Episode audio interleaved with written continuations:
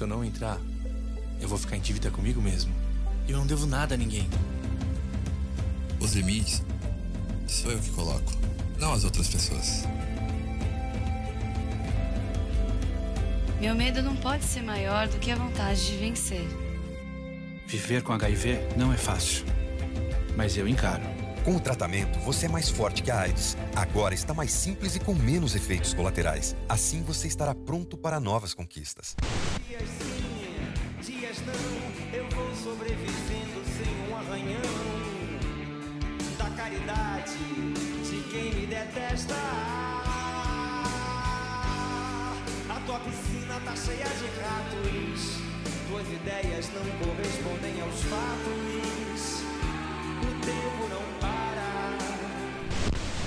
Fala galerinha, estamos de volta para mais uma edição do Drop Ceia e hoje nós vamos falar sobre. É é um podcast um pouco diferente, não tanto, mas um pouco diferente porque a gente vai falar sobre HIV, sobre AIDS. E por quê? Porque a minha mãe ela é uma assistente social, ela trabalha na, na casa de apoio em Campo Grande com é, pessoas que vivem com o HIV, AIDS. Então eu tenho muito contato com o tema e como a gente está bem perto do Dia Mundial de Luta contra o HIV, eu decidi gravar esse podcast. A gente tem muitos filmes, séries e livros que falam sobre o tema que a gente pode comentar, a gente vai comentar sobre alguns. E aí eu convidei o Rafael para falar um pouquinho também sobre o tema. Se apresente, Rafael. Ah, valeu, Flavinho. Meu nome é Rafael, eu sou engenheiro agrônomo, tenho 37 anos. Às vezes eu sempre esqueço essa conta, né? Mas a conta de é, E vivo com HIV já há 16 anos. Então já é uma historinha aí de superação e convivência com vírus que hoje eu acho que é mais difícil para ele viver em mim do que eu viver com ele.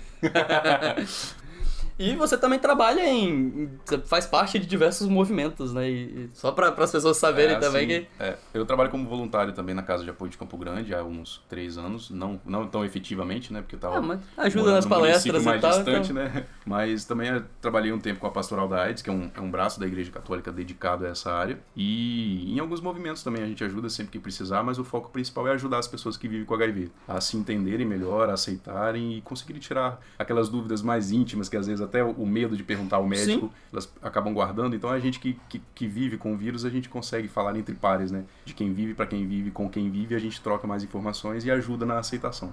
É, é um pouco do que eu espero que esse podcast também consiga fazer, mesmo que. Bacana. Se conseguir fazer só um pouquinho já é alguma coisa.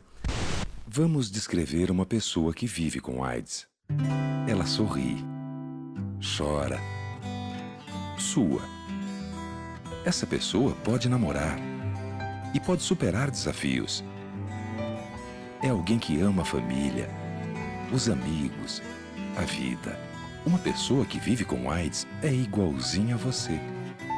A AIDS não tem preconceito. Você também não deve ter.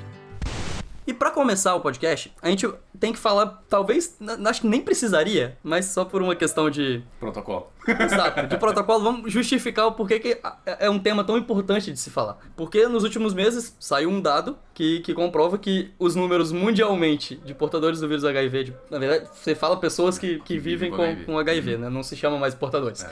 Minha mãe me ensinou isso, É. errei por costume. Quem, quem importa é quem carrega. É. Então a gente não carrega porque quer, senão largaria pro lado. É porque por muito É. tempo foi, por muito tempo foi chamado assim, não, não é mais agora, são pessoas que vivem com HIV. E esse número mundialmente diminuiu, mas no Brasil ele aumentou. Exato. Nos últimos oito anos, né? Eu até tenho dado aqui, no Brasil a gente teve um aumento de 21% de novos casos em oito anos. E aí eu quero que o Rafael fale um pouco, é, pra tocar, pra começar tocando a ferida, um pouquinho de, de- do que esse número significa, o que, que, por que que o Brasil cresceu, principalmente, em relação ao mundo. É, a gente tem vários, vários motivos que contribuem e fazem com que isso se some para aqui no Brasil aumentar, né? Então a gente tem, por exemplo, um enfraquecimento das políticas públicas, Sim. né, especialmente na- no âmbito da prevenção. A gente percebe que o, que o governo, o atual governo e os governos anteriores têm investido bastante na questão do tratamento. Inclusive, a gente tem quebrado patentes, medicamentos novos, que inclusive quase não dão efeito colateral, e isso tem ajudado muito. Mas a política de prevenção. Nos últimos 3, 4 anos, a gente não teve grandes, não tivemos grandes campanhas de, do Dia Mundial de Luta contra a AIDS. Sim. E ao longo do ano também não tivemos Tem, grandes tem campanhas. uma de- publicidade, que é a publicidade da da Bamba, que eu acho Que que, ela é tá repetindo tem é. uns 5 anos. Eu Exato. acho que é a mesma. Porque ela tem um fundo comercial. Sim. Ela é um fundo comercial de venda de autoteste. Tem autoteste de farmácia, que hoje já, já Aham. tem na farmácia, você compra um, um, kit, você consegue fazer o seu teste dentro da sua casa. Então essa indústria que criou esse teste está bancando essa propaganda que está sendo veiculada na televisão, não é investimento do governo. Eu nem sabia desse segundo, vai ser plano de fundo, É, né? Mas tem. é- ela é. Mas é um- uma questão, porque já tem, eu acho que uns 5 anos que passa a mesma. E é só ela que passa na TV, tipo, a gente não tem novas. Até quando a gente vai alimentar a página da casa de apoio, a gente tem que ficar batendo cabeça pra achar as campanhas. É, procurando Porque, coisa nova, você acha porque não antiga. sai coisa nova. É, exato. De carnaval, carna... todo carnaval quase tinha, já tem uns anos que não tem tido muita coisa nova de campanha no carnaval. E quando tem é sempre focado só no uso da camisinha, né? Nem, Uhum. nem se cita tanto As outras, o as HIV, porque a camisinha, ela é, óbvio, ela é importante tanto pro HIV quanto pras outras, então é óbvio que pro carnaval é importante se fala da Sim. camisinha, por motivos. De, de frequência, de, de- de multiplicidade. Mas só que algumas, alguns anos tinham campanhas focadas no HIV e tem de- bastante tempo que não que essas campanhas pararam Não de, mais, né? existir, né? É, uma prova disso é a explosão da sífilis. Que há Sim. alguns poucos meses atrás, no Brasil, era cinco vezes ma- maior o número de infecção de sífilis por- do que o HIV. Agora está perto da casa das oito vezes maior. Então a sífilis é uma doença bacteriana que só o contato, Sim. o preservativo por si só também não resolve tanto, ajuda. Mas só o contato da- das genitálias já, já transmite, porque é uma bactéria. E, mas aí, não, só voltando aqui pra AIDS, é, segundo os dados da, que estavam no site da UNAIDS, um, 1,7 milhão de novas infecções em 2019, só nesse ano, até agora. Então, esse é um dado bem grande, eu acho. Eu acho que é um número bem alarmante de novas infecções, considerando to- todas as pessoas que já possuem é, a infecção. 1,7 milhão é, é bem grande e são dados que, que não incluem, como a gente já estava conversando aqui antes um pouquinho, eles fogem completamente dos estereótipos que as pessoas costumam juntar. O estereótipo do LGBT, o estereótipo do jovem, às vezes muita gente acha que só jovem pega HIV, né? Porque pega talvez na primeira relação sexual ou algumas coisas desse tipo. E o Rafael pode falar melhor. Não é isso que a gente vê É, não. com, na realidade. É, na realidade, se você for analisar por faixa etária, o Flávio, os maiores índices de infecção, ou maior população que está crescendo a incidência do HIV é nos adolescentes de 15 anos até 29 anos. Então é Uhum. nessa faixa que aumentou quase três vezes, triplicou a taxa. Então se a gente for pensar aí nos últimos oito anos, você tinha os adolescentes, né, o pessoal de 29 anos, há oito anos atrás tinha 21. Sim, sim. Então o pessoal de 21 de hoje, né, se for fazer essa conta mais ou menos, você quase que coincide com a tecnologia, com o acesso a aplicativos de conhecimento de, de relacionamentos e, e a gente pode quase que entender que o sexo ficou mais fácil. Sim. Porque você acessa as pessoas por GPS, por um aplicativo que antes você tinha que ir pra rua, pra uma balada, Sim. flertar, conversar, tomar uma cerveja, né? Tinha Sim, todo sim, aquele, sim. aquela coisa do, do, do encantamento da, da, como diz no, no, no reino animal, do, da- do acasalamento, né? Da dança do acasalamento para acontecer. Demorava, tinha um tempo. Hoje é muito mais rápido, muito mais frequente. Então você, pela estatística, você aumenta o número de infecção. Sim. Só que ao mesmo tempo você falou que também coincide com o aumento do conhecimento. Então, tipo, é, é, é meio que. que É, eu É- é sei, mas não, estranho, eu né? sei que tem que usar, mas eu não Exato. vou usar. Você é mais sabe, ou menos mas- assim. Porque uma coisa não impediria a outra, né? Não. O sexo ser Exato. facilitado é óbvio, é uma, algo que influencia, mas você poderia conseguir o sexo fácil e usar camisinha em todas as relações sem nenhum Exato. problema. Ou minimamente, é, a gente sabe que o uso do preservativo está relacionado a vários outros é, impedimentos sociais, religiosos, Religiosos, impedimentos de, de comportamentos anatômicos. Às vezes tem gente que não gosta, porque não se sente bem, mas pode adotar estratégias de comportamentais. Olha que não bonito. estratégias de comportamentais na hora do, do, do sexo, porque vão reduzir o risco. Então, é, sem entrar em detalhes né, de, de, de, de aulas sexuais, mas seria assim: é, se, a partir do momento que a gente sabe que o HIV está presente nas secreções genitais e ele precisa de feridas, ferimentos ou mucosa muito ferida para poder entrar, então você já imagina é, aquela coisa do, do coito interrompido, né? no- de repente o, a o nível de bastante gel, na na- bastante gel lubrificante durante as Sim. relações para reduzir atrito. Então essas estratégias de comportamento que são pouco faladas nas campanhas de prevenção ajudam muito a reduzir o índice de infecção. Sim, e também tem um outro dado que eu separei aqui que eu acho interessante falar. O Rafael também é muito bom pra falar sobre isso, que 37,9 milhões de pessoas hoje vivem com HIV no mundo, só que dessas, apenas 23,3 milhões têm acesso à terapia antirretroviral. Sim. E que no Brasil até que a gente tava falando que, que até que funciona bem, né? Uhum. Dentro do, do possível, dentro do, do que a gente tá vivendo, até funciona bem, até decidirem cortar. Mas Aproveitar enquanto.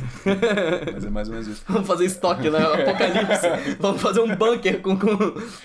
E pior que a gente ri, mas, mas é uma preocupação sim. Quando o, o novo governo assumiu, que surgiu essas primeiras, é, primeiras fake news, digamos assim, né? essas primeiras preocupações quanto a, a ele cortar a medicação, na cabeça de todos nós, as pessoas que vivem com HIV, foi isso. Eu tenho medicação até quando? Né? Eu hoje tenho minha medicação em casa, porque eu peguei há uma semana atrás, eu tenho para dois meses. Mas se acontece um colapso no transporte, igual teve aquela greve do- do- Dos caminhoneiros. dos caminhoneiros, será que a minha medicação vai chegar na farmácia? Será que quando teve a greve da PM, a farmácia vai estar aberta para pegar minha medicação? Se eu ficar uma semana sem tomar minha medicação, o vírus pode sofrer uma mutação e a medicação não servir mais. E aí você teria que trocar E aí eu tenho todo. que trocar todo o esquema até chegar um momento onde não tem mais o que trocar. Porque o estoque, a, a combinação de medicações para ser eficaz, ela tem que ter pelo menos três princípios ativos. Lembra que se chamava de coquetel da AIDS? Sim. Então hoje não, são- não é mais bem um coquetel, é só uma mistura e quase um drink, né? É uma mistura de uns três princípios ativos diferentes, às vezes dois ou três. Então não precisam mais ser tantos comprimidos, mas precisa sim de uma combinação. Então quando uma medicação não funciona mais, o que que é uma medicação não funcionar mais? É quando nos testes regulares de contagem de vírus, de carga viral que a gente faz, é, começa a aparecer vírus de novo. Significa que o vírus sofreu uma mutação e aquela medicação não está sendo eficaz mais. Então ele começa a aparecer de novo nos exames. É hora de trocar a medicação. E aí as opções vão diminuindo. né? Então aí ele desce para indetectável de novo. Enquanto a carga viral estiver indetectável, que é o exame não ponta HIV, abra-se um parênteses, o exame indetectável não é cura, é apenas uma, uma, né, uma, uma redução de carga viral a um nível que não transmite mais, mas dá uma certa segurança para a pessoa também, mas aquela medicação está sendo eficaz. Se acontecer algum tipo de mutação, a pessoa não toma a medicação correta, varia muito os, os horários e, e é um pouco displicente em relação a isso, Sim. isso acaba tornando uma, aumentando mais a carga viral e aí falha de medicação. Talvez pra explicar, é, é quase como se você tomasse um antibiótico. Exato. Que quando você toma o antibiótico nos horários errados ou perde o horário de É. tomar, a bactéria ela vai criando Resistência. é, resistência a esse antibiótico e você automaticamente vai ter que. Ele perde o efeito você tem que trocar o antibiótico. Exato. Então, A diferença é que o antibiótico tem um prazo para terminar. sim, sim. HIV não. É. HIV no dia que aparecer a cura, aí sim. Agora, por enquanto, não tem esse prazo. E é isso que causa medo na gente. Sim. Então, qualquer, qualquer é, intercorrência do, do que tá que, que gira em torno da, da medicação antirretroviral, seja do fornecimento, da compra, da política pública, isso causa medo nessas 23,3 milhões de pessoas que têm acesso à medicação, fora as outras que não têm acesso. Sim. Que aí é, é um outro assunto É. completamente diferente, porque a gente É. vai pra países que não, que não tem, a África tem muito essa questão de não ter esse acesso, então. É, é um outro problema globalizado e É. completamente que é, o, diferente. que é o que tange a política pública. Então, essas pessoas que não estão em tratamento hoje, é claro que existem as diversas possibilidades né, de não estarem em tratamento hoje, mas aqui no Brasil, a principal, os principais justificativos para elas não estarem em tratamento, a principal delas é o preconceito. Sim. Se eu for em casa hoje, ah, eu tenho vírus. Se eu for na farmácia, alguém vai me ver pegando remédio, vão saber que eu tenho vírus. Se eu for na farmácia, minha família Nem não sabe, porque é eu não sei quais são os remédios que você toma, então, tipo, é, se eu ver você pegando gente remédio, eu não, é. eu não vou ter a mínima ideia. É, pra mim, você pode estar comprando remédio pra gripe. Exato, mas até eu aprender que eu posso trocar o frasco ou botar em outro frasco diferente, eu tive que ter coragem de pegar a medicação. Sim. Mas as pessoas não têm, primeiro de tudo, a coragem de ir por, conta do medo, da exposição, do preconceito. E aí, aquelas que conseguem ir num posto de saúde, o segundo problema é ter a disponibilidade de um, do infectologista para fazer o atendimento, da farmácia, de ter o acesso à farmácia do- da, da rede pública do SUS para conseguir o acesso à medicação. Fora os outros lugares onde as farmácias estão sendo suprimidas, Fortaleza, por exemplo, está passando uma grande dificuldade com isso agora, que o centro de tratamento foi, foi trans- no, no estado todo foi suprimido e só tem em Fortaleza. Quem mora no interior, então, Ceará é não é um estado Vai- pequeno, Pois né? é, vai ter que se deslocar até Fortaleza de dois em dois meses para pegar medicação e o transporte, quem banca. Então tudo isso está envolvido dentro desse contexto. Né? E depois no- ainda tem a questão do, do Brasil ainda oferece, mas os outros países não oferecem o tratamento. E aí, só pra finalizar um pouquinho isso que a gente tava falando, que o do quanto também é importante as campanhas de prevenção e que esse número alto, é, eu tava falando isso com o Rafael até antes, porque quem já escutou os outros podcasts sabe que eu costumo bater um pouquinho no governo. É, a gente não pode culpar completamente o governo atual, porque os números que a gente tem de crescimento são de 8 anos. Então, isso inclui governo do PT, inclui todo mundo. Então, a gente tá batendo em todo mundo, a gente não tá batendo em um só. Porém, o presidente Jair Bolsonaro, ele não demonstra ser muito aberto para campanhas de prevenção, para campanhas. qualquer coisa relacionada à saúde Uhum. pública não tá se mostrando muito. Então isso também gera medo, porque a Sim. campanha de prevenção é importante para as pessoas continuarem sabendo, para as pessoas terem o acesso, porque a gente sabe também que tem muita gente que não sabe que tem o vírus, né? E sem essas campanhas as pessoas talvez nunca vão saber. e sim, elas vão exato. estar sofrendo com o vírus e transmitindo o vírus para outras pessoas. Então exato. é, é um- uma questão problemática e que Sim. é muito importante de se falar. Sim, sim e, e abrindo esse parênteses aí pro, pro governo atual, a gente percebe que o governo ele tem uma visão sim de tratamento e cuidado, mas não tem essa visão de fomento da prevenção, Sim. principalmente no que diz respeito ao sexo. Então, você fomentar a prevenção significa um governo significa conservador, você- né? Na é, verdade, exato, exato. Você fomentar a prevenção significa você oferecer preservativos, você investir na PrEP, A PrEP, para quem não sabe, é uma medicação, é uma profilaxia pré-exposição, a sigla. Então é uma medicação como se fosse, a gente compara, assim, grosseiramente com o anticoncepcional. É uma medicação para quem não tem o vírus, toma regularmente, isso é uma terapia, e você tem que ir no médico de 3 em 3 meses para avaliar, avaliar a função dos rins e tal, se tá tudo bem. É, para prevenir que se você entrar em contato com o vírus, essa medicação mata o vírus. E qualquer pessoa pode. E qualquer pessoa Tomar. que não, que não tem o vírus pode tomar, porque quem tem o vírus já não adianta mais, Sim, né? sim. Já é uma profilaxia. Então, é, isso preveniria a pessoa. Só que, como toda medicação, isso não é um- um- uma balinha que você vai tomar e tá tudo bem depois. Ela tem alguns efeitos colaterais. Sim. Então, ela é destinada para quem realmente precisa. No Quem caso, são as pessoas, pessoas que que- precisam? que- É, que são profissionais e trabalhadores do sexo, tanto homens quanto mulheres ou, ou transgêneros. É, você tem as pessoas que têm relacionamento soro discordante. O que, que é isso? É uma pessoa que tem o vírus, que é namorada ou casada com uma que não tem. Então a sorologia que a gente fala é diferente. Sim. Então, para prevenir essa que não tem o vírus, que é porque ela tenha mais certeza de que não vai haver infecção, ela pode tomar essa medicação. Então, na cabeça do atual governo, a gente pensa o seguinte: bom, existem outras estratégias para essa pessoa que, que, usa, que quer usar PrEP tomar, na cabeça do governo. Né? É, ou se abstém do sexo, né? ou não faz isso porque eu acho que é errado, isso você está fazendo, na cabeça do governo, ou você usa camisinha. Eu não preciso bancar a PrEP para você. E a PrEP é uma medicação cara. Então, se for transformar em valores reais, é de R$ 1.000, 1.500 reais cada frasco por 30 dias. E não é só a PrEP, é a medicação antirretroviral também. Então, o meu tratamento hoje custa mais de 4 mil reais. Se eu fosse comprar no A cada particular. dois meses. A cada um mês. A cada mês. Por mês. Então você falou que esse que você tem que dura dois meses, você tem 8 mil reais Tem em um casa. tesouro de 8 mil reais no meu guarda-roupa. Mais do que a gente tem na conta, provavelmente, Exatamente, inclusive. E é bancado pelo SUS. Então isso está disponível para todas as pessoas, todos os brasileiros e os não brasileiros. Esse que é o detalhe. E aí Ah, é aberto pra. é aberto e olha um detalhe. É, existe uma, uma família, para vocês terem uma ideia, que mora na Itália. Na Itália, o tratamento não é bancado para pessoas que não são cidadãs é, italianas, né? Uhum. Então, existe uma família que mora na Itália, o pai e a mãe têm HIV, as crianças não. O governo italiano banca as passagens aéreas de seis em seis meses para essa família vir para o Brasil, pegar a medicação, passa uma semana aqui e volta para lá. Ou seja, é, É mais, mais barato, barato pagar a passagem da Itália para o Duas vezes Brasil por ano para uma família do, do que. que bancar o tratamento para elas lá. Então, pra vocês terem nível, assim, é, noção do quanto que, assim, o SUS é uma ferramenta importante para nós enquanto pessoas que vivem com HIV e também para todas as outras pessoas que dependem da saúde pública e que a gente precisa defender com garras, forças, gritos e voz o, o sistema único de saúde que a gente tem. Não é fácil conviver com uma doença grave e que não tem cura. Mas a AIDS tem tratamento e pode ser controlada com medicamentos gratuitos. Quanto mais cedo o diagnóstico, melhor o resultado. Só que para quem prefere fechar os olhos, tudo fica mais difícil. Faça o teste de HIV e viva melhor. Uma campanha do Unides, da Globo e de todo o Brasil.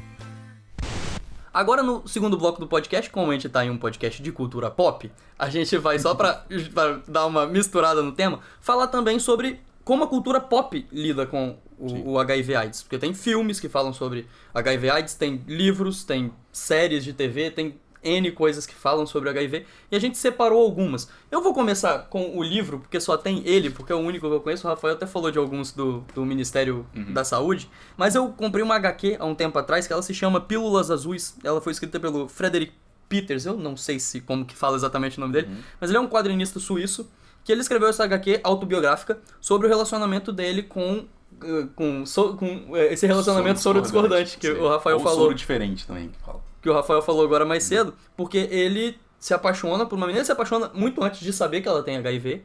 Ele se apaixona por ela, eles têm uma série de desencontros na história. E aí, quando eles começam a namorar efetivamente, ela tá muito nervosa em um dado momento da HQ e ela decide contar pra ele que ela tem o HIV, porque na cabeça dela, desse jeito, eles nunca poderiam transar tranquilamente sem camisinha, eles nunca poderiam ter filhos e tudo isso. E a HQ conta essa saga deles como família pra conseguir ter um filho. Eles têm um filho, um pequeno spoiler da HQ, mas, não- mas eles têm um filho, eles conseguem, é, tem, tem todo esse processo. Então ela é uma HQ que ela conta de um jeito muito lúdico e muito bonito todo esse processo deles irem ao médico, de- desse tratamento todo. E é uma HQ que a história ela se passa bem antes. A HQ ela foi publicada aqui no Brasil em 2018. A gente até tava olhando isso quando eu mostrei o, o livro pro Rafael aqui.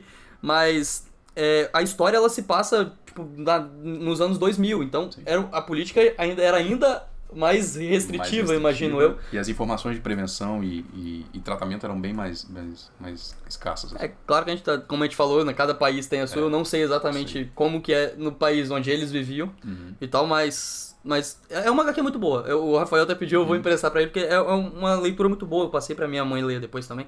porque eu realmente gostei. Da, é um, Uhum. um- um jeito muito lúdico de falar sobre o assunto e dessa abordagem diferente, porque Uhum. geralmente quando a gente vê em filmes, que a gente tava discutindo, geralmente os filmes são personagens LGBT, são poucos os filmes que falam sobre, de outros produtos que falam sobre essas relações soro-discordantes. De, so- é é um, um olhar diferente sobre o assunto e, e o formato de HQ é muito bonito. É uma HQ muito bonita, muito bem desenhada, muito bem escrita e é um, fica aí a recomendação. Ela tava com, com desconto na Amazon um tempo atrás, talvez se ela aparecer aí em desconto de novo, fica a recomendação. É, ela já foi, tem várias listas que alguns anos atrás colocou ela nas, nas melhores HQs do ano, Olha. aqui de lançamento aqui no Brasil, então ela ficou bem famosa. Eu não conhecia, eu acabei esbarrando nessas promoções que a gente fica procurando coisa pra comprar, mas é, fica aí a recomendação. Porque E eu vou querer ler sim, Flávio, porque é, existe um- uma coisa aí, além daquela que a gente comentou, né? É, a trama se passa sobre a preocupação da, da menina soro positiva, né? Que vive com HIV, em se permitir ter uma relação normal. Sim. Aí colocamos o normal entre aspas, porque normal, mesmo para quem não tem HIV, deve ser colocado entre aspas, né? É, é, como que ela lida com o próprio HIV, HIV dela ao se preocupar em se permitir ou não de ter uma relação. Sim. Uma das maiores perguntas que eu, que, eu, que eu ouço hoje, que eu já passei da fase, né? Já estou na fase de aceitação do vírus. E aí, se der tempo, a gente fala um pouquinho das cinco fases do luto e a dificuldade de aceitar a questão do vírus. Também é bem semelhante a uma doença crônica. É, eu já estou na fase de aceitação. Então, eu olhar para o meu HIV hoje, aceitar, tratar e viver de forma normal, Sim. foi um processo para chegar até aqui. Foi um processo Lógico. de dor. Então, hoje, as pessoas que ainda estão nessa fase de, de questionamento, de não aceitar o vírus, não aceitar o diagnóstico, ainda se perguntam: será que eu vou conseguir ter um relacionamento? Será que nesse relacionamento que eu vou conseguir, eu vou conseguir contar para essa pessoa? E se eu contar, será que essa pessoa vai continuar comigo? E se a gente conseguir formar um casal, será que a gente vai conseguir ter filhos? E Sim. se a gente conseguir ter filhos, filhos serão saudáveis? E, e aí você imagina, porque não é uma coisa que, tipo, tá no seu perfil do Tinder. Exato. Você não coloca no perfil do Tinder, sou soro positivo, sabe? Não. No primeiro encontro, você não vai falar É. isso pra pessoa. Então, é, é, é um pouco isso que a HQ fala, sabe? Porque ela não deixa claro se ela é, descobriu em que momento que ela pega a. Uhum. a- pegar também não é uma palavra boa, eu, eu sei, no que ela contrai. A gente fala se infecta. No- Não fica claro em que momento que ela se infecta com o HIV, se foi antes do- de- dela Uhum. sequer conhecer esse, o, o autor da HQ, porque eles têm desencontros ao longo de anos até Uhum. se firmarem como um casal, né? E não fica claro esse momento. Mas só que, que fica clara essa preocupação dela, de será que eu posso ter um relacionamento de novo? Porque como que eu vou contar pra ele, sabe? Eu, eu- ele- ela gosta dele, mas tipo assim, por mais que ela não verbalize tudo, até porque é contado pelo ponto de vista dele, né? Sim. querendo ou não, é, é ele que tá escrevendo, então o ponto de vista não é o dela. Então ela não verbaliza isso, mas fica claro que ela. Às vezes ela pensa, talvez, que não ter o relacionamento é melhor do que o, esse dilema de ter que contar pra pessoa que É tem uma o HIV. muito grande, porque envolve rejeição, aceitação, medo, Sim. perder quem ama. Envolve E aí você já dentro. aceitou, mas talvez a outra pessoa não. Não, a outra pessoa tem que passar por esse Sim. período de aceitação também. Também, também porque ela às vezes não esperava, e às vezes ela estava construindo uma expectativa grande, de repente vem, um- vem uma informação que na cabeça dela pode ser prejudicial, pode ceifar tudo aquilo que ela Sim. imaginou que fosse. Mas é engraçado que, ainda assim, antes de, de, de, da gente falar ainda sobre a fase de contar ou não para aquela pessoa, eu faço aquela pergunta. Quando a gente conhece alguém que a gente pretende desenvolver o relacionamento, a gente abre o prontuário médico para exigir aceitação ou Lógico não? que não. Pois é, você vai conhecer uma menina lá, um cara tá, começou a ter um relacionamento, nem ama ainda, né? Não. De repente nem foi, teve a primeira relação sexual, só trocou uns beijinhos e tal. Sim. Você vai falar assim, ó, eu já tive, eu quebrei o braço quando era infância, eu já tive herpes há uns três meses atrás, uma herpes labial, mas já passou, é só não me deixar com raiva que ela não volta. Né? Ninguém faz um levantamento Sim. de prontuário de saúde para poder se submeter a uma avaliação de um sim ou não para um namoro. Por Sim. que, que a pessoa que No caso, nada disso que- tá no perfil do Tinder. né? Eu fiz a Porque- comparação, mas você não é- coloca mas nada isso disso. é muito real. Mas isso é muito real, porque a pessoa que vive com HIV hoje, ela se sente na obrigação De de ter ter que abrir o seu prontuário para ser aceito Sim. ou não. Então daí você já te pergunta, olha a autoestima dessa pessoa onde já tá. Uhum. Né? E aí as pessoas que podem estar ouvindo a gente falando assim, ah, mas a pessoa tem que contar, ela é obrigada a contar. Então aí a gente já tem que trazer a informação. Existe uma legislação ligada ao Código Penal que garante o sigilo da pessoa que vive com HIV. Então não, eu mais uma conto- informação que eu não é, sabia. eu conto do meu HIV se eu quiser. Se eu for me relacionar com você, eu vou contar pra você porque eu te amo, porque eu quero cuidar de você e quero ter um porque eu sou relacionamento saudável. Não porque eu sou obrigado. E eu não sou obrigado a contar a vida inteira. Não sou obrigado a contar nada pra ninguém, desde que eu cuide de você.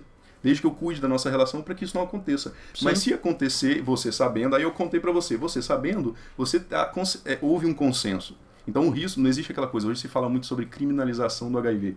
Significa que ah, a pessoa infectou com uma outra pessoa com vírus, ela pode ser incriminada, né? pode ser presa. Mas não foi passado isso. Isso foi derrubado na, na legislação, no, no Congresso, e por- justamente por ter várias faces. Né? Você não Sim. consegue comprovar se foi com intenção que aquilo aconteceu, se é foi claro com que maldade. tem, tem aquelas notícias de rede social Que fala que as pessoas ficam Nossa, espalhando cara, nossa. é, o, o vírus na, em, em naqueles vidrinhos de muro, que é pra, Você pra se o ladrão banana? tentar passar, se o ladrão tentar passar e se É. cortar, ele vai. Ele vai. Não, não tem como. E aí a gente até aproveita já, assim, pra galera que, que recebe essas informações via WhatsApp, via redes, é, alguns truques básicos, assim. Primeiro, ah, é, dica de Enem. dica de Enem, vamos lá. Se aí, tiver escrito erro de português, você já elimina, já corta. Se falar que é a PM que mandou avisar, que PM incompetente é essa que não foi atrás. não, não existe isso, né? Então, assim, o vírus ele só vive, ele só sobrevive, né? Consegue se manter durante muito tempo no sangue, nas secreções genitais e leite materno. Então, Ou seja, nem se a pessoa quisesse, ela pode quiser. colocar o vírus lá no vidrinho do muro, Não. na seringa que fica em Não. qualquer outro lugar. Não. E tem um detalhe, ele precisa estar mergulhado, o vírus precisa estar mergulhado no sangue, na secreção genital, que é o, que é o esperma, ou aquele, aquele meladina, é a lubrificação, é, ali, ou no, no leite materno. Fora disso, ele morre muito rápido. Ah, Rafael, mas rápido quando? Coisa de segundos. Coisa de 10 segundos no sangue, se você botou uma gota de sangue em cima de uma mesa, em menos de 10 segundos o vírus já morreu. Então você pega aí, eu já recebi uma mensagem assim, que tinha uma foto, uma pessoa com uma luva na mão, uma seringa injetando sangue numa banana, a banana tava ficando vermelha, né? Aí falou assim: cuidado, as pessoas estão injetando sangue contaminado com HIV pra você comer banana e pegar o vírus. Primeiro, a pessoa que tá na foto com uma luva na mão, tipo, ela tem HIV, ela tá com medo de se contaminar de novo, né? Não tem esse detalhe. Tá injetando sangue numa banana. Pô, vai morrer rápido. E pouquinho que vai comer uma banana vermelha. Existe banana vermelha? Tá na cara que não. Já passou isso na laranja. O pessoal fala que tem gente com. A... Olha só, a pior de todas que eu já recebi hoje, depois você corta, né? Que senão vai ficar muito longo, longo isso.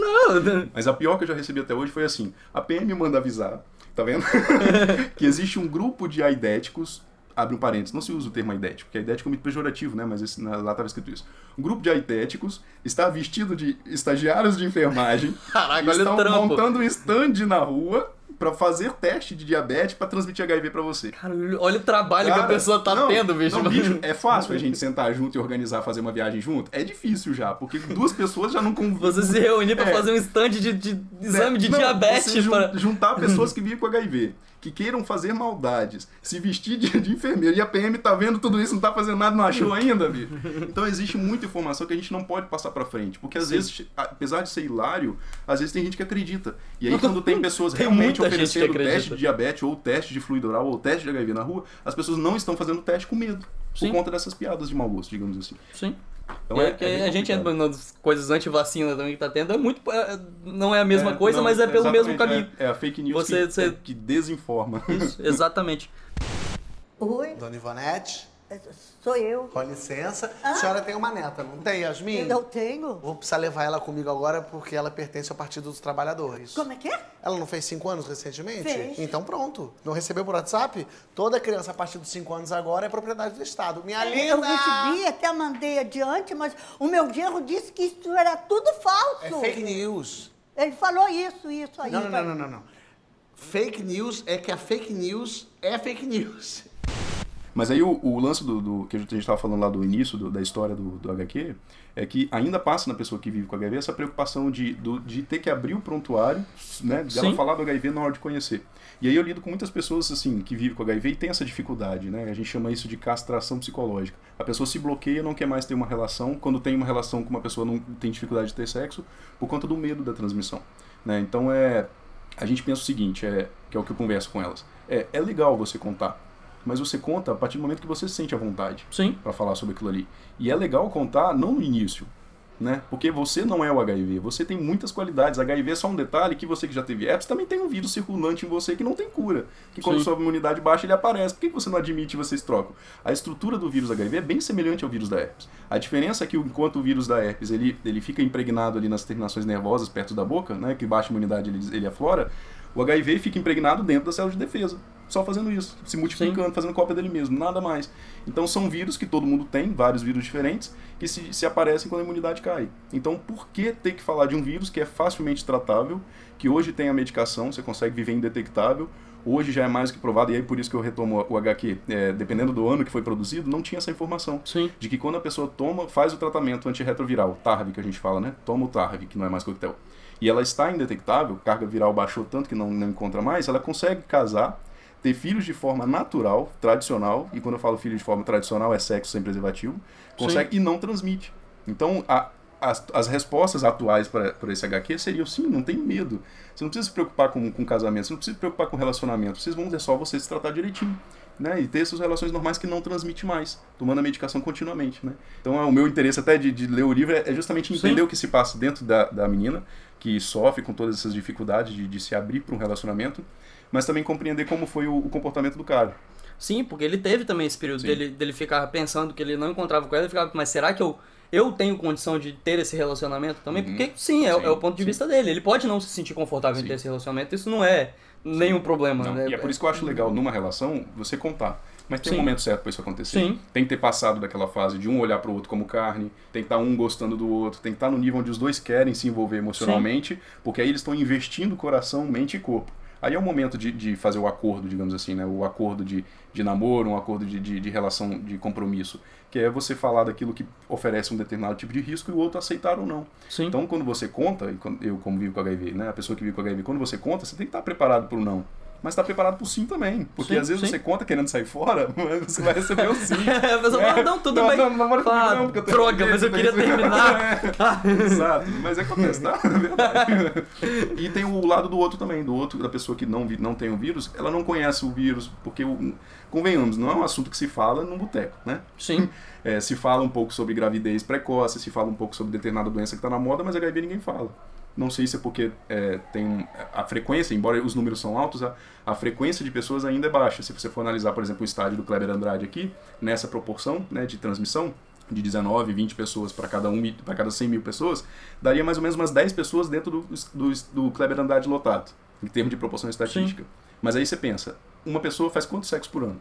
Dependendo da pessoa, Dependendo é da pessoa. bastante, É, pode vamos, ser vamos bastante. pensar uma pessoa assim, já, um cara solteiro, que sai pra balada de vez em quando, é um cara meio caseiro e de repente conhece três meninas diferentes ao longo do ano. Sim. Então já é três pessoas novas infectadas, talvez, a cada ano. Sim. Se se eram 10 no Kleber Andrade, no ano seguinte já tem 30. Fiz a conta certa? É isso? Sim. né? Se Então, cada já um- se É. cada um tiver Aí três. passou mais um ano. Se cada um desses 30 tiver 3, já são 90. Aí eu já não sei, né? porque aí eu sou de humanas. É, supletivo, eu já me perdi. né? Então você tem a proporção estatística quando está ligada à infecção, está ligada ao sexo, e sexo é uma coisa frequente, né? Não, né? Generalizando. Sim. É frequente e isso é tem uma certa repetição e repetição de parcerias. Então isso se expande muito rápido. E talvez isso explica também, por conta das redes sociais, o acesso ao sexo facilitado, o aumento explosivo aqui no Brasil nos últimos anos. Sim, ajuda, as coisas se, se completam, né? E aí tem algumas séries que eu acho que a gente pode falar rapidinho. Eu até tava citando aqui algumas. Tem a série Elite da Netflix, que eu aguentei ver dois episódios, porque eu não, não tive muito saco pra ver a série. Mas que uma das protagonistas, ela é uma pessoa que vive com HIV, só que ela está com o vírus indetectável, porque ela toma os remédios. E isso, pelo menos até onde eu vi, aí eu posso estar errado. Se eu estiver errado, me desculpe a série. Mas se eu estiver errado e alguém que viu a série toda quiser me corrigir, tranquilo. Mas até onde eu vi isso não era um dilema muito grande, me pareceu muito. Eu tava aqui falando com o Rafael, tipo, a gente precisa colocar alguma minoria na série. Vamos colocar que a menina tem HIV, mas só que como a série tem muito sexo, a gente fala que tá indetectável, a gente só, só fala que ela tem, exato. Só pra falar que tem. Não, não é uma série que, que toca tanto no assunto. Até como, por exemplo, sei lá, Malhação já falou.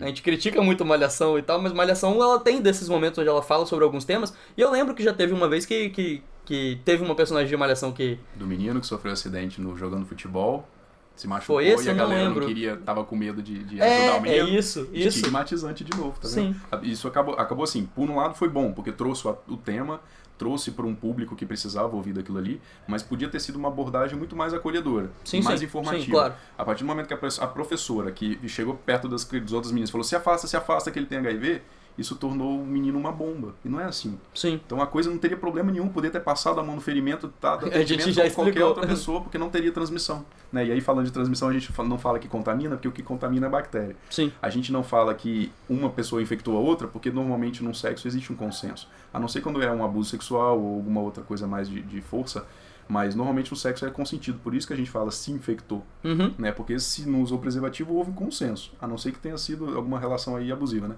Mas a gente usa esse termo. Eu me infectei, me infectei alguns anos atrás. Fulano se infectou com alguma situação. Sim. Então o termo que a gente usa é basicamente esse, porque a infecção está relacionada ao vírus. Mas aí a malhação poderia ter abordado nesse sentido. Mas foi bom. Trouxe o tema Não, toma mas e é isso que interessa. ainda, ainda fala do tema um pouquinho mais do que eu É, senti que, exato, que essa série falava, por exemplo. É, tem uma outra série da Netflix que essa eu até tava gostando, mas eu não consegui terminar por algum motivo que se chama Crônicas de São Francisco. que ela é um- uma refilmagem de uma série antiga e que ela fala sobre o universo LGBT, até porque ela se passa em São Francisco, e São Francisco Uhum. tem esse estigma também de ser uma cidade onde é a cidade do onde as coisas as liberdades vieram muito cedo. Chegam é uma cidade que que tem esse, esse fervor é, Uhum. sexual e tudo mais que, que os filmes usam muito. E essa série ela conta várias histórias de pessoas de São Francisco. Eu lembro que, se eu não me engano, é o primeiro episódio, inclusive, que ele já começa com um cara tomando o- o- os remédios. Uhum. É, é, já é, tá no, tá no começo do episódio. E que aí eu, eu não terminei de assistir a série pra ver se, se a história tinha continuidade, porque ela conta a história de várias pessoas de um prédio, como se fosse de um, um prédio de uma vila, tipo, várias pessoas que convivem ali juntas. E eu não, não consegui terminar, erro meu. Deveria ter terminado, inclusive, pra falar no podcast, mas não terminei. É, mas só que isso eu gostei, porque ele quebrava um pouco esse estigma de, do, do- de quem você pensa ser. Porque era um cara que, que assim como o Rafael, deixando claro, vocês não estão vendo o Rafael, mas o Rafael é uma pessoa que, se você olhar, você tem muito disso, e a gente, sabe que o HIV não tem cara, não Sim. tem. A gente fala disso direto. Porra, raça, credo ali. Eu até lembro que teve, teve uma vez no negócio da casa de apoio que eles fizeram botar fotos e falar para as pessoas falarem quem é. tinha Uhum. O HIV ou não e, e quebra todas as expectativas. Então não tem cara, não tem raça, não tem nada disso. Mas se a gente for pensar por esse lado, o Rafael é uma pessoa que você, não teria a mínima ideia que ele é. Que ele é uma pessoa que Vive com HIV. Então, eu, eu gostei que pelo menos a série ela traz essa abordagem, de ela não cair tanto nesse estereótipo, de Sim. ser sempre a mesmo, o mesmo tipo de pessoa que É. tem HIV, ou da pessoa tá lá esquelética, até porque isso também não existe mais. E não tem nada a ver. Que- Porque vírus aí a gente abre outro parênteses assim, né? Pra, pra- pra justamente desestigmatizar. Né? Se Sim. não tiver essa palavra, a gente inventa agora.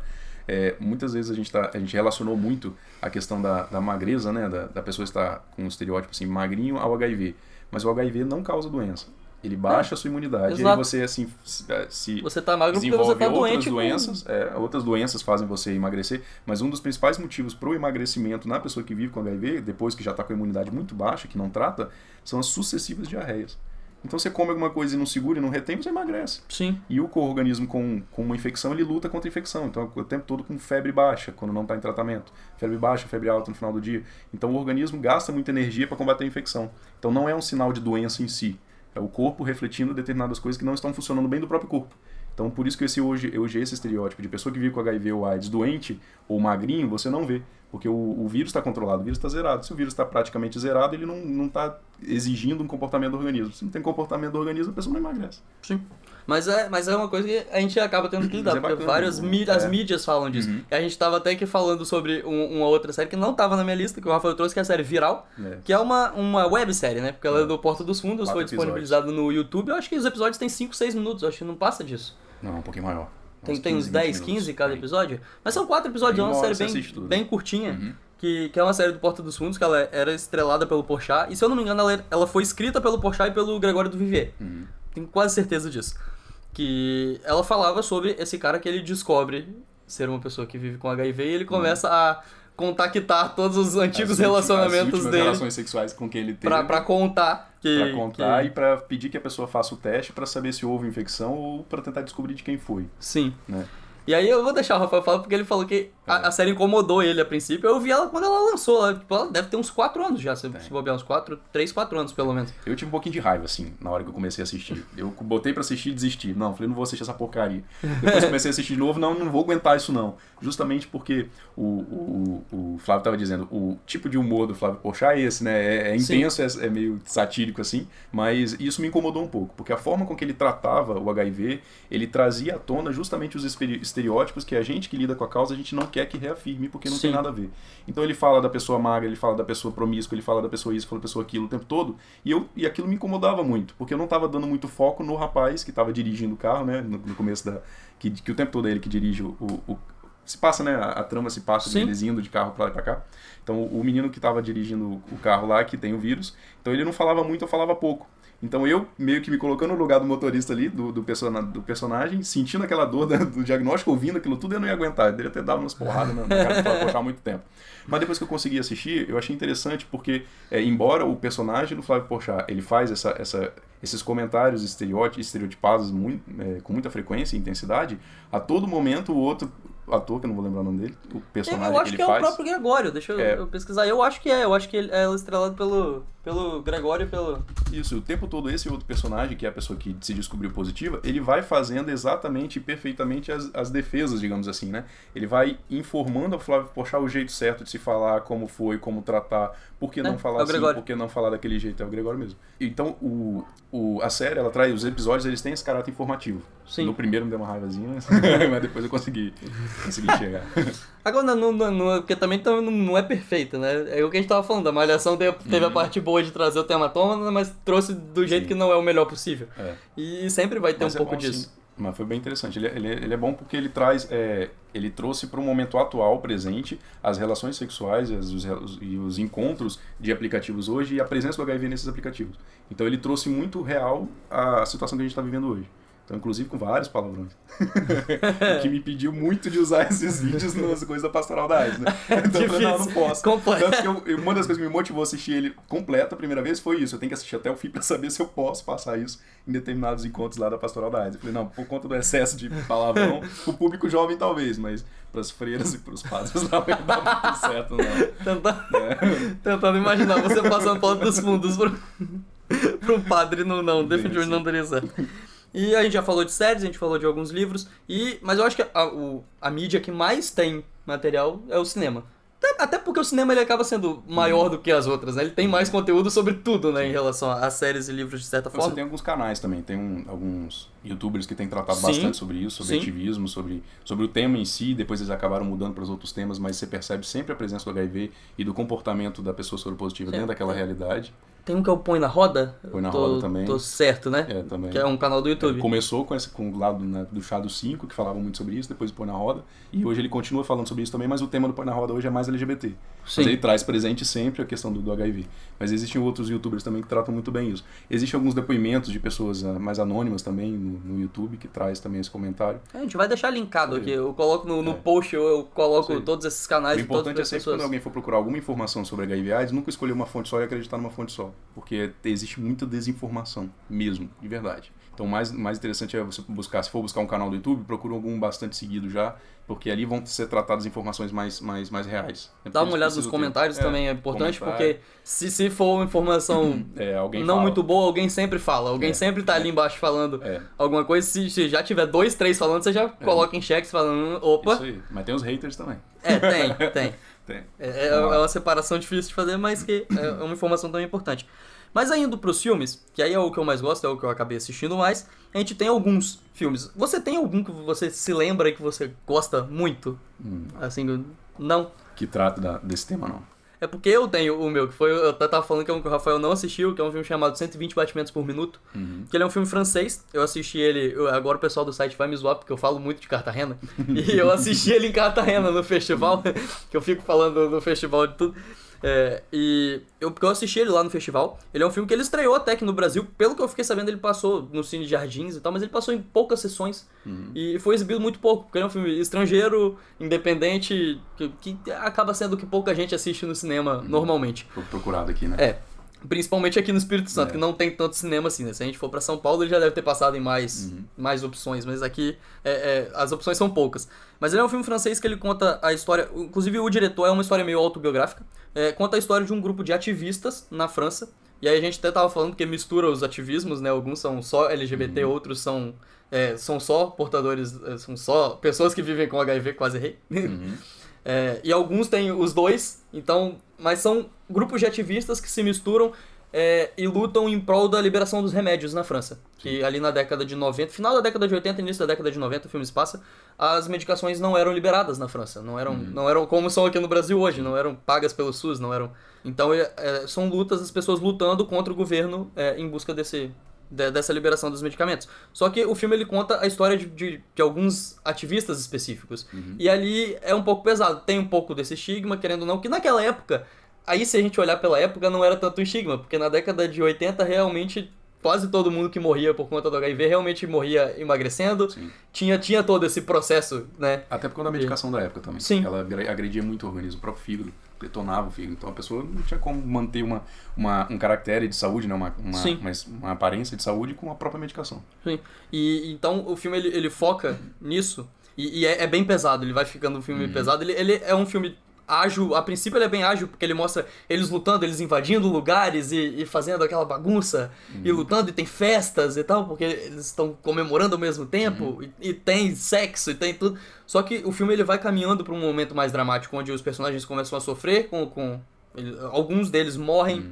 E, e aí os que não morrem sofrem com a morte. Então ele fica um filme bem pesado. E eu não esperava é, esse final do filme pela sinopse que eu tinha lido. Então, quando eu saí do cinema lá, eu saí bem impactado. Eu vi o filme em francês com legenda em espanhol, né? Tipo, eu fiquei em dúvida se eu tinha entendido tudo, mas o impacto, ele era verdadeiro. Eu saí bem... eu- É um filme que eu gosto bastante. Inclusive, é um filme que eu quero rever, que eu não botei pra minha mãe assistir ainda. Olha. Eu quero achar ele na É. internet pra, pra botar pra minha mãe assistir também. E, e é, um, é um filme que eu, que eu lembro muito quando eu vejo. Só que eu acho que pra grande parte do público que tá escutando, talvez o filme, a maior parte das pessoas vai lembrar, talvez seja Filadélfia. É. Por conta do Tom. Hanks, por ele ter ganhado o Oscar e, e, e tudo mais. É um filme que ele ficou bem famoso. Ele tava na Netflix até pouco tempo, eu revi ele quando ele tava na Netflix. Agora ele não tá mais, infelizmente ele saiu do catálogo da Netflix. Mas que é um filme que ganhou um reconhecimento bem legal. E que ele é um filme que ele quebra um pouco, porque apesar do personagem do Tom Hanks ser homossexual, o filme ele não se foca nisso. O filme ele se foca na disputa judicial porque demitiram ele por conta da doença. Ele é um advogado, é, para quem não conhece a história, né, ele é um advogado de, da Filadélfia. É, tem até a música, né? O Streets of Philadelphia, que é muito famosa nos karaokês aí da vida. Talvez alguém já tenha cantado ela num karaokê sem nem saber que ela era do filme. É, E nem lembrar, talvez. Né? nem Se lembrar. cantou, né? Exato, nem lembrar que cantou. É bem possível. É, mas ele é um advogado que ele descobre é, o, o HIV e ele começa todo esse processo. De novo, é um filme que se passa na década de 80. Ele, foi, ele é da década de 90, 93. 92 ou 93, porque ele ganhou junto com o Forrest Gump, que o Tom Hanks ganhou dois Oscars seguidos, né? Foram dois anos que ele ganhou os Oscars seguidos. É, então é ali no começo da década de 90, mas o filme se passa na década de 80. Então ele começa a passar, começa a aparecer os machucados, as feridas, ele começa a faltar no trabalho, ele começa a ficar muito magro, e até que chega o ponto que demitem ele. E aí ele decide brigar na justiça porque essa demissão não não estava prevista na lei. Ele, como advogado, ele sabia que ele não podia ser demitido. Sim. Então foi uma demissão feita por puro preconceito. Sim. Aqui na nossa legislação do Brasil também é assim. Você não pode ser demitido por conta do HIV, não. Então, e aí ele decide brigar na justiça. E aí entra em cena o personagem do Denzel Washington, que é um advogado homofóbico. Uhum. E, e, e toda essa questão moral que se cria. Eu gosto bastante do filme. Eu acho ele um filme legal. Eu não sei o que, que o Rafael, como Uhum. Não, ele é bacana. outro e- olhar. E eu acho que ele teve mais bilheteria justamente por não focar o HIV. Ele focou, de repente, uma. uma- Ele é um filme de tribunal, né, na exato. verdade. Então ele. Você consegue atrair e o, e o tema AIDS vira um apêndice. Sim. Que, que, na verdade traz talvez uma dramaticidade por superação. Sim. Né? Ele vence a questão da doença para poder lutar em, em prol de alguma coisa. Agora, os filmes, a gente percebe que os filmes que focam o HIV AIDS, principalmente trazendo o sofrimento e o drama, não vão muito à frente. É. Mas- E, e acaba sendo a maioria, né? Tipo, é- A gente se pensa, será que é preconceito mesmo? Um pouco. Sim. Né? Ainda, a gente não pode dizer hoje que, que ah, o público deixe de assistir um filme desse, ah, porque o HIV hoje já tem tratamento, não precisa ser tratado assim. Quem dera se fosse a abstenção de público fosse por isso, por excesso de informação. Ou informação perfeita, mas não é. Ah, A gente sabe que hoje, ah, não vou assistir não, lá tem um monte de gay ou viado fazendo sexo, Sim, pegando HIV, sim. tem mais que morrer mesmo. É a frase que a gente ouve. Não, infelizmente. se você É. assistir o trailer do 120 batimentos por minuto, por exemplo, o trailer ele foca muito na parte do ativismo e nas festas. Então, Sim. o trailer são homens transando com homens, mulheres com mulheres. Então, na cabeça de muita gente, ah, não vou ver esse filme. É, esse filme é, não interessa, perde a outra parte da informação. Por, por conta do preconceito de não querer ver o filme por ele ser um filme com temática LGBT ou só por ele ser um filme com a temática HIV. Às vezes, Exato. às vezes os É, dois, os dois. às vezes só um dos dois. Uhum. Mas que tem sim preconceito. E esse preconceito, como eu até falei em um podcast que eu, há algumas semanas que eu falei sobre produção de filmes, isso atrapalha na produção, porque cada vez menos as pessoas vão lançar esses filmes. Uhum. Porque se o público não assiste, é, vai ter menos gente interessada em bancar um filme sobre o assunto Uhum. pra lançar ele no cinema. Então ele acaba só lançando quando é aquele filme ou muito independente, muito underground, um Uhum. filme estrangeiro que ninguém assiste, que, que as pessoas fazem já sabendo que ele não vai Uhum. ser assistido e não ligam para a bilheteria, né? Digamos assim. Ou aquele filme que é visando o Oscar. Sim. Porque aí ele ganha prêmio, aí ele ganha a visibilidade do prêmio. E aí Uhum. tem muita gente que assiste pelo prêmio. Sim. Assiste porque ganhou o Oscar. Uhum. É, assiste por.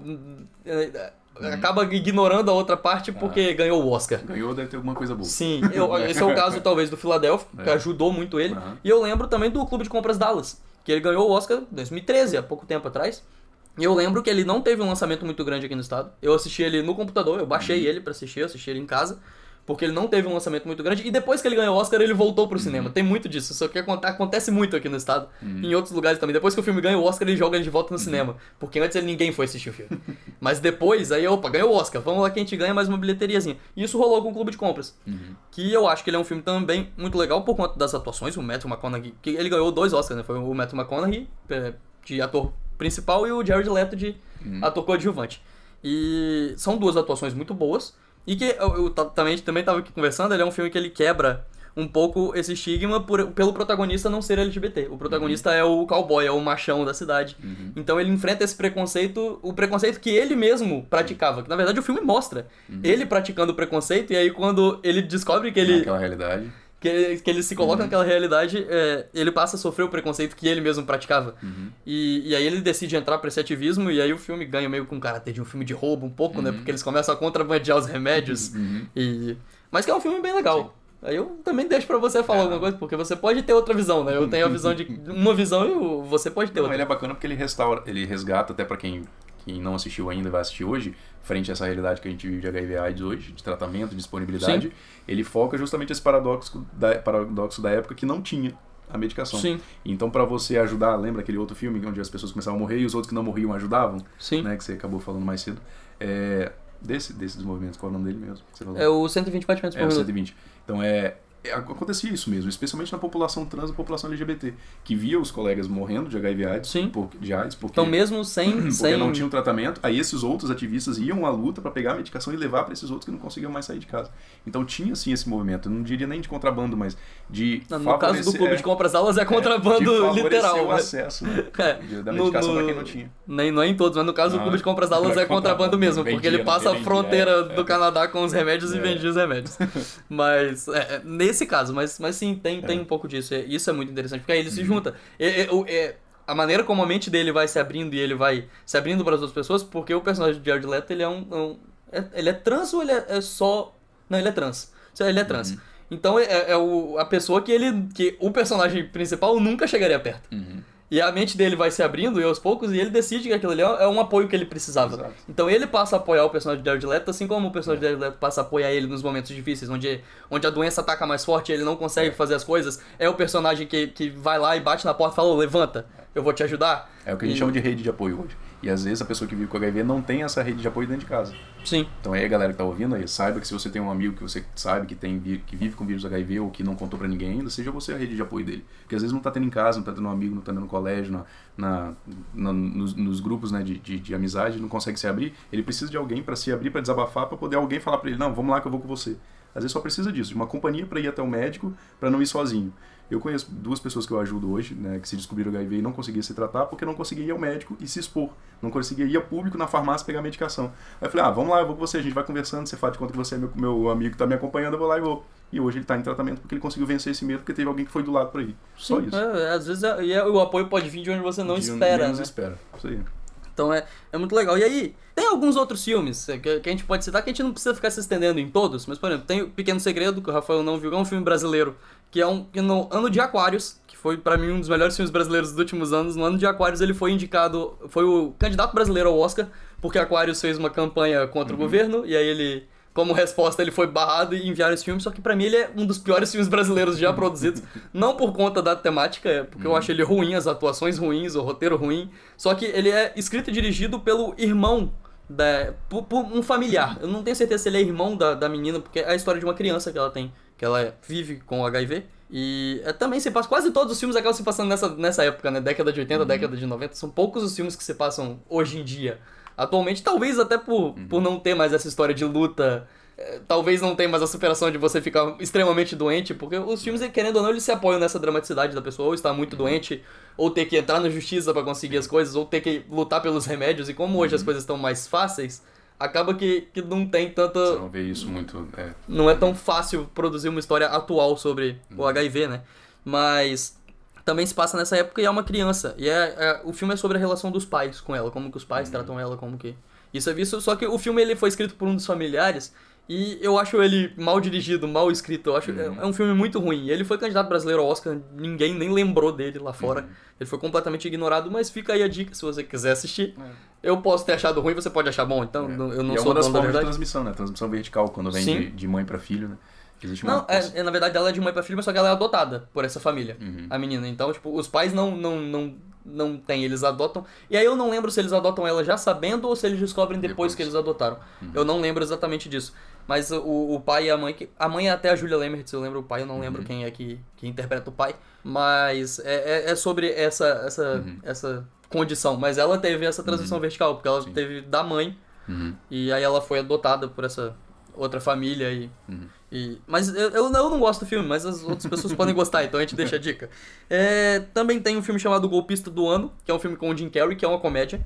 E, e aí ele. Eu tava aqui falando com o Rafael, ele, ele fala de um jeito mais superficial sobre o assunto. Porque o Jim Carrey ele é um golpista, ele é homossexual, ele é um golpista na, na palavra mesmo, ele é um criminoso que pratica golpes. É, então, ele, ele é um homossexual e em dado momento do filme ele namora com o Rodrigo Santoro. O Rodrigo Santoro tá no filme. Foi um dos primeiros filmes do Rodrigo Santoro naquela jornada dele por Hollywood, antes dele ficar famoso, é, realmente famoso em Hollywood, porque hoje ele é tranquilamente um dos atores mais cogitados lá quando se pensa em atores brasileiros, mas isso foi um pouco antes, foi ele na época que ele fez As Panteras e tal, um pouquinho depois. E é o Rodrigo Santoro e esse namorado ele morre por conta do HIV. E aí ele, ele lembra de como que o namorado ficou pra se fi, para fingir ser uma pessoa que vive com HIV pra fugir da prisão usando isso. Golpista. Golpista, exatamente. Ele é uma pessoa que pratica golpes. é. então, é, mas ele é uma comédia com o Jim Carrey, só que eu não acho que ele, ele faz um desserviço. Sabe? Apesar dele ir pro lado da comédia e talvez isso incomodar, pode incomodar. Eu não, O Rafael não viu, então eu não tenho como ele, ele falar se se incomoda. Mas eu acho que o filme, ele, não é que ele faz um desserviço. Talvez por ser uma comédia não seja É, o melhor filme pra você é. se informar Sim. sobre o assunto, mas fica aí também a dica. É um filme que ele se passa, tem um elenco muito bom. Tem o Jim Carrey, tem o Ivan McGregor, tem o Rodrigo Santoro. Então é um filme bem legal. Que eu, eu gosto razoavelmente dele. Acho um filme de comédia decente. E aí eu acho que a gente entra, talvez, nos dois, dois filmes. Na verdade, os dois filmes com cantores. Né? A gente pode falar, tem aqui no Brasil tem o filme do Cazuza, Uhum. que aí ele já fala de maneira bem mais ampla. E no ano passado teve o filme do, do Queen, o filme do Fred Mercury, o Bohemian Rhapsody, que ali no finalzinho do filme ele pincela e pincela de um jeito que na biografia do Fred Mercury não é daquele jeito. O filme muda o jeito como ele conta pra banda, tudo. O filme muda as informações, mas ele pincela é, a, é bem sutil. a- no final. A infecção a, do, do, do Fred Mercury e como que ele lida com isso. É, o filme do Cazuza eu vi tem muito tempo, eu admito, mas é um filme que eu lembro muito bem dele. Eu, eu lembro dele sendo um filme bom. Eu, eu não lembro exatamente do filme, mas eu lembro dele sendo um filme bom. E aí eu, eu não lembro exatamente como que ele aborda o HIV. Se você lembrar e você quiser falar. Também não lembro, não. Mas ele, ele já fala um pouco mais. Eu lembro que ele fala um pouco mais sobre o HIV. Porque ele, ele se aprofunda um pouco mais em como o Cazuza convive. Até porque o, o filme do Cazuza ele vai até a morte do Cazuza. O filme do Fred Mercury ele não Interrompe, acompanha o não Fred Mercury não. até a morte. Uhum. Então todo aquele processo de, de da, da- dele, se- dele emagrecendo, dele. Tomar consciência da- Exato, da- da todo doença, esse é. processo até a morte, que geralmente é o, o momento É a- mais dramático e tal. Essa que é a fase AIDS. E aí que a gente já distingue, né? Uma coisa é ter HIV, outra coisa é ter AIDS. É. Essa fase final, onde a pessoa não toma tratamento, não, não, não consegue controlar o vírus HIV pela medicação, ela Uhum. começa a ter determinados sintomas de outras doenças. Então, conceitualmente, aí na- no protocolo que a medicina segue, quando você tem uma imunidade baixa lá próxima de 350, que é a medição do, do, do- do exame, e tem duas doenças já instaladas, doenças oportunistas que a gente fala, uma pneumonia, uma tuberculose, uma toxoplasmose, você está na fase AIDS, que é a fase final da infecção do HIV. Se você toma a medicação, você nunca chega à fase AIDS. Por isso que hoje eu tenho 16 anos e nunca cheguei na fase de AIDS. Porque eu tomo a medicação desde que Sim. entrei na- no momento de tomar a medicação, que antigamente era diferente, né? Então eu tomo a medicação e o vírus está zerado, não entra na fase de AIDS. Então toda essa, eh, o- essa eh, literatura, os vídeos, os filmes que vão tratar do assunto, fatalmente eles sempre pegam a fase AIDS. É, porque é a parte mais o dramática, né? É a parte dramática para lidar com o assunto e talvez retorne a pessoa para a fase de HIV, né, por, por conta do tratamento. Então esse primeiro que você falou, que falava lá da menina que tem HIV, mas estava indetectável, ela Sim. tá só com vírus, ela não tem AIDS. E aí talvez a série pode abordar isso. Então, Pode evoluir ou não, porque Va- pode vamos- mostrar lá pra frente que Vamos ela- torcer que a, que a série esteja planejando isso e lá na terceira temporada isso vai ser É, importante. Eu falei que eu acho que não vai ser, mas vamos torcer que Se não seja só um. se, se ela essa série seguir do, do ponto de vista da informação, talvez essa menina tá indetectável, tá transando sem preservativo, ela vai ter outras doenças, porque o indetectável não Sim. te impede de ter outro vírus, e ela desenvolver outra doença e ela entender que não é assim que funciona. né? Sim. Ou não, ou pode só largar de lado e deixar isso acontecer e não entrar muito no tempo. É, exato, mas só que aí, é, é, essa que é a questão. O filme do Cazuza, ele vai até a morte dele, então ele pega a fase ao AIDS, então ele acaba falando mais Exato. sobre o HIV, porque ele, Uhum. ele chega até ali, o Fred Mercury, o filme do Fred Mercury, ele vai só até o momento onde ele conta, e aí ele usa isso como motivação pra fazer Uhum. o último grande show, que é o show do Live Aid, que é o que é o, o ápice do filme, e depois o filme só fala que ele morreu É. Entra, tipo, dois ou três anos memorial. depois. é, tem- é tipo com a palavra só, só, É. só conta. Então ele acaba não falando muito, é bem superficial. Uhum. Mas também fica a dica, são talvez dois dos grandes, grandes bem famosos, né, que, Uhum. que, que usaram. O Fred Mercury, ele acabou não lutando pela causa, é, Uhum. por escolha própria, né? Até na carta que ele Ele se escreve. despede depois, ele fala que ele não queria ser visto como... é, Ser lembrado como uma pessoa que morreu com vírus. Exato. Ele queria morrer, ele queria ser lembrado com um grande sucesso. Exato, que compreensível. Sim, total. É, um- É o que a gente luta pra tentar ficar na imagem hoje. Sim, Eu só que aí a gente tem que HIV. lembrar É. que isso era a década de 90, né? É Muito mais difícil do É, que agora. com certeza. Então é um movimento compreensível dele e ele não se assume. O Cazuza ele já, ele já chega a se assumir. O Cazuza ele já, Uhum. no momento onde ele tá no fim da vida dele, todo o Brasil inteiro sabe que ele é. Sim. Que ele vive com HIV e que isso está levando ele pra Sim. morte e tal. Então já. São, são, são dois filmes de pessoas famosas É. e que mostram pontos de vista diferentes, mostram Sim. relações diferentes das pessoas com, com o vírus. Então pode ser interessante. Eu também não gosto muito do filme do Queen. Uhum. Admito, é o filme do ano passado que eu, que eu não gostei que ele ganhou o Oscar e, e tal. Mas fica a dica, as pessoas podem gostar de assistir. E eu acho que são que tem, tem muito filme. Dá, se você digitar é, filmes sobre HIV no Google, vão aparecer outros. Tem eu reuni alguns. também, Tem, curto, tem muitas, muitos é. curtas-metragens. A gente tava até que falando, tem o Carandiru, que também fala bem por cima, e o Rafael até brincou que quase todo filme de prisão em algum momento ter vai falar momento sobre HIV, isso. AIDS, vai ter, vai ter tudo isso. Então, é, mas fica a Vai dica. sempre alguém tossindo na cadeia. Sim. Tem que ter.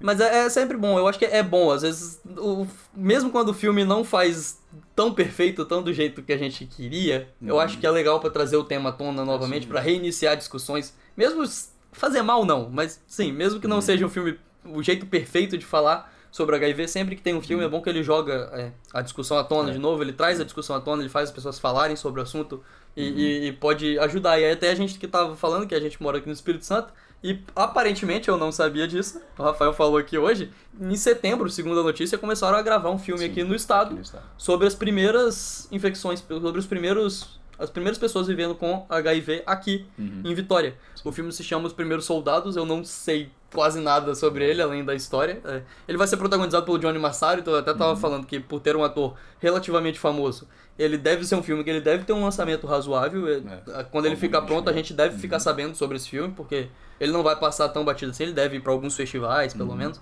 Mas ele tá sendo gravado aqui em Vitória, a gente É. nem sabia. E aí, é, como a gente não sabe nada, a gente só tem que torcer pra... Pra ser um bom filme. Pra ser um bom filme. realmente a história de fato. Mas eu acredito que vai ser, bem, vai ser mais pra linha da autobiografia. Porque é- ela tá com base em fatos de uma pessoa que, Sim. que um dos primeiros casos, se eu não me engano foi o primeiro, mas um dos primeiros casos aqui de- do Espírito Santo. É, ele é vai ambientado tratar. entre o Réveillon de 1982 e 1983, então Sim. tá realmente ali bem no começo. Tá bem no começo mesmo da infecção aqui.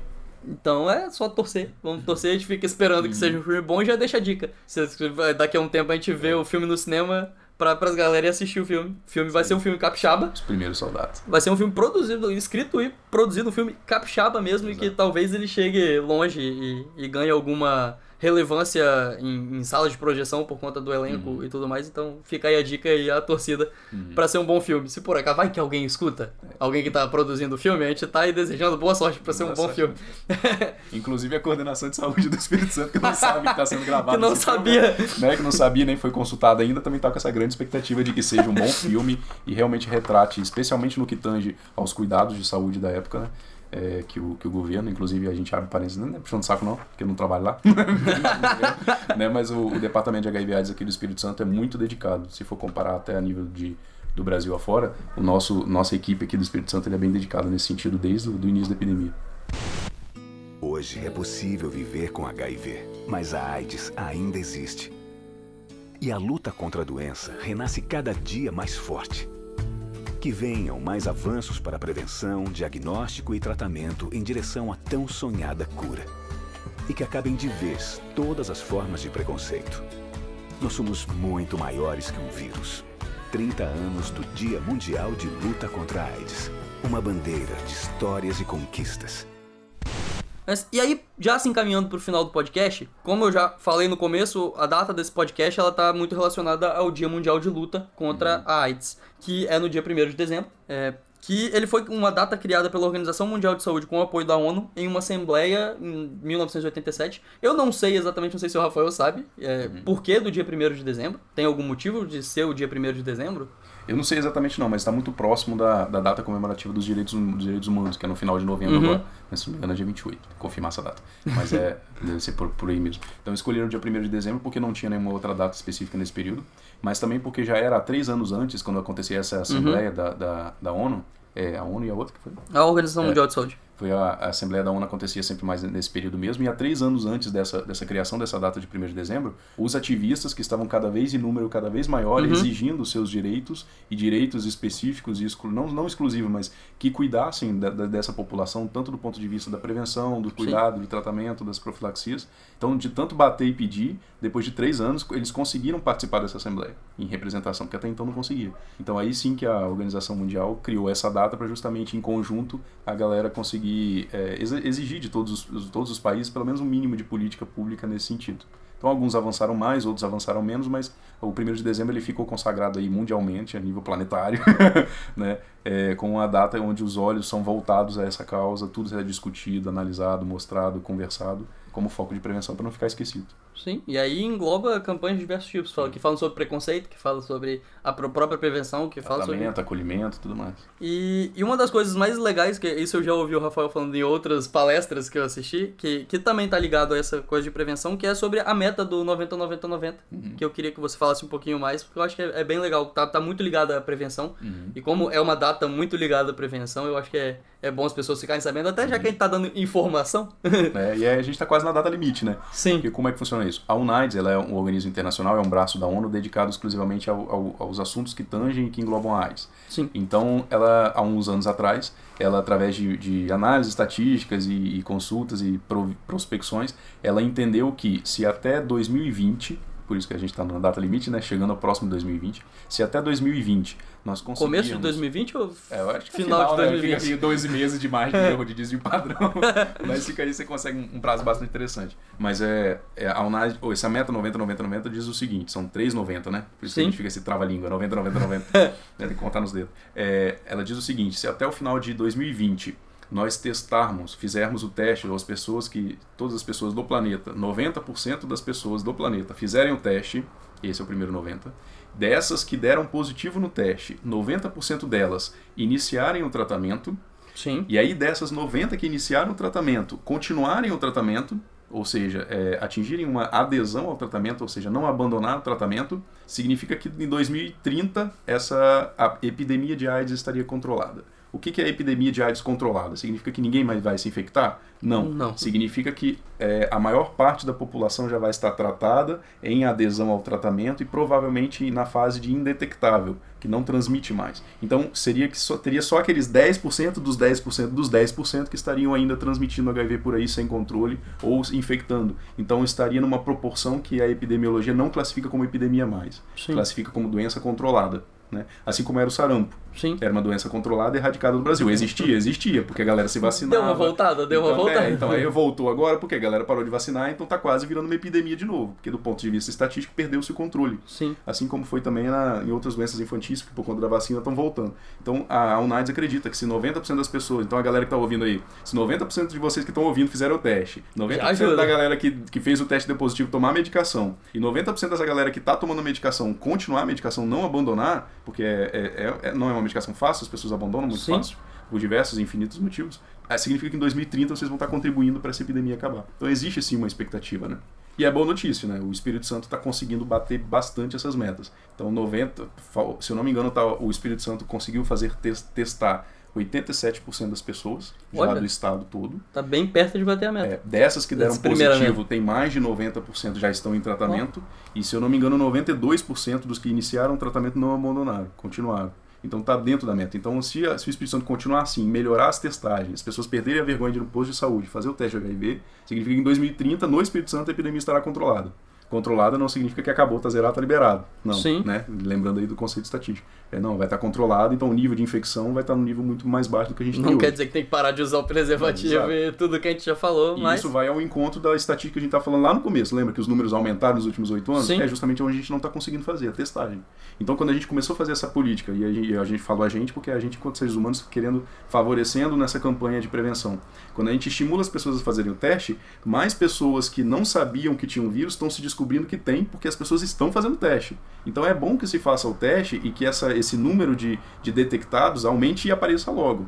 Porque se Sim. você aparecer logo, significa que você está descobrindo que tem vírus quem, tava, quem não sabia que tinha.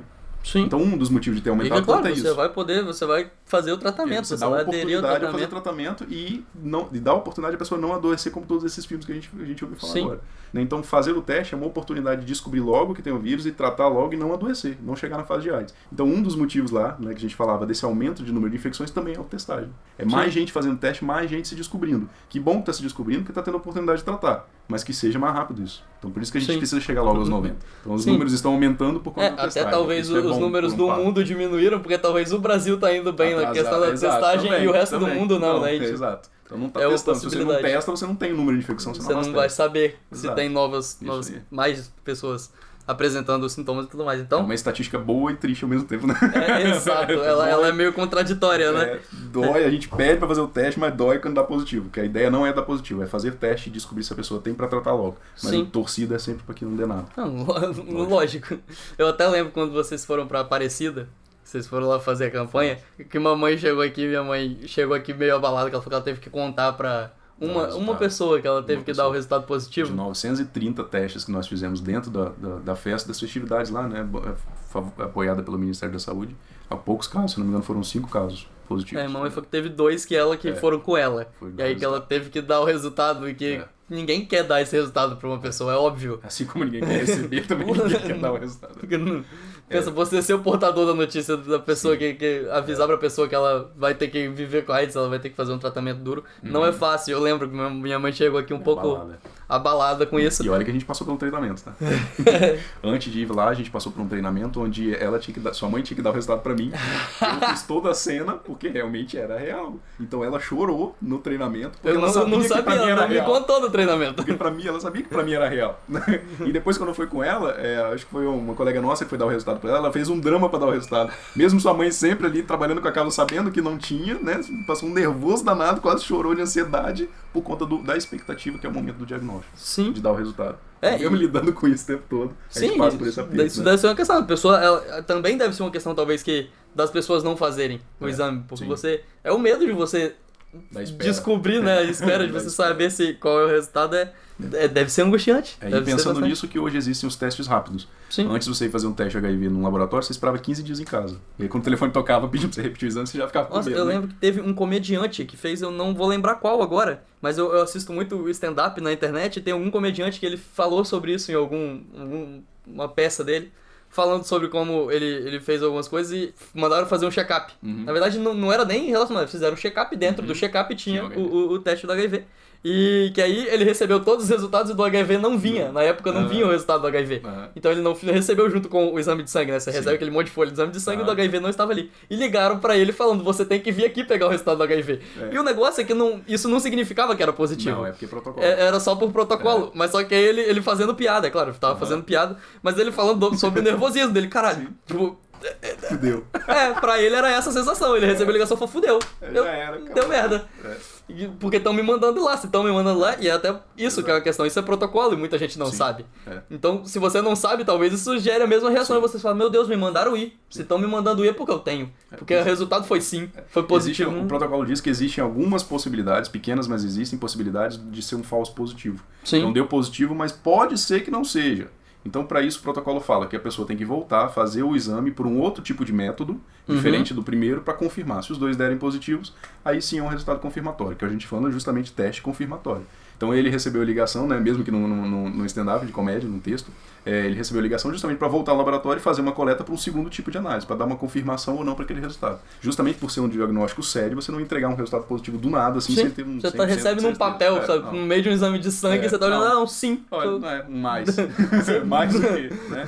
Mas a boa notícia é que hoje existe, já são, já tem tempo isso, são os, auto, os testes rápidos, né? Que são testes onde o resultado sai em 30 minutos. Então aí você, você conversa, Um momento de pouquinho, toma angústia um café, pouquinho menor. Mais, breve. e existe o teste do fluido oral, que nem pelo sangue é. Então a galera que tem medo de, de agulha, né? Que na pontinha do Nem dedo já não precisa. mais. Que é o que vocês fizeram lá que em é Aparecida. fez lá em Aparecida. E aí em 15 minutos sai o resultado. Então é o tempo da pessoa sentar, ouvir um pouquinho dessa conversa aqui. A gente já falou quase uma hora. Eu já teria, já teria Já passado hora quatro aqui. pessoas aqui fazendo teste, esperando e aguardando.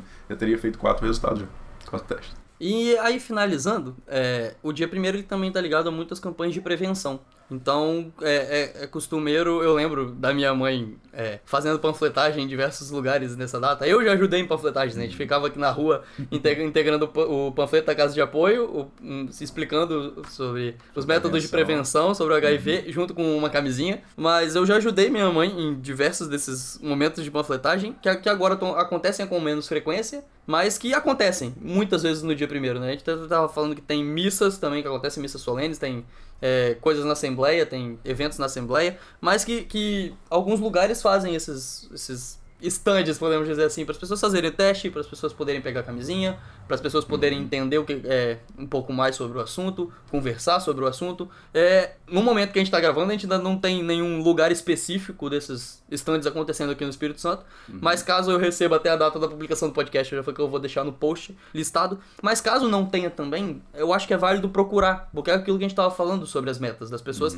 fazerem o teste. Então, é um bom dia para as pessoas fazerem esse teste, porque é um dia que vai ter gente preparada para te dar o resultado, para te lugares. ajudar todo, todo esse contexto, né? Uhum. te inserir no contexto, caso seja necessário, ou caso a gente torcendo pra dar negativo, que não seja necessário, mas que mesmo assim você possa fazer o teste e ajudar a bater a meta do 90, 90, 90. Uhum. E eu acho que é, é, é bem importante, sabe? Estados maiores devem ter até mais do que aqui no estado, porque a gente tá falando de Espírito Santo é um estado pequeno, mas se a gente pensar em São Paulo, eu imagino que talvez tenham é, mais estandes, mais locais disponíveis pra fazer isso. Uhum. Então eu acho que é, é muito legal, é uma data que é importante da gente prestar atenção e procurar essas coisas. E, e aí, só pra terminar, também eu vou fazer um pequeno merchan. Depois eu vou tentar fazer a minha mãe falar um pouquinho aqui pra voltar, porque ela não quer falar.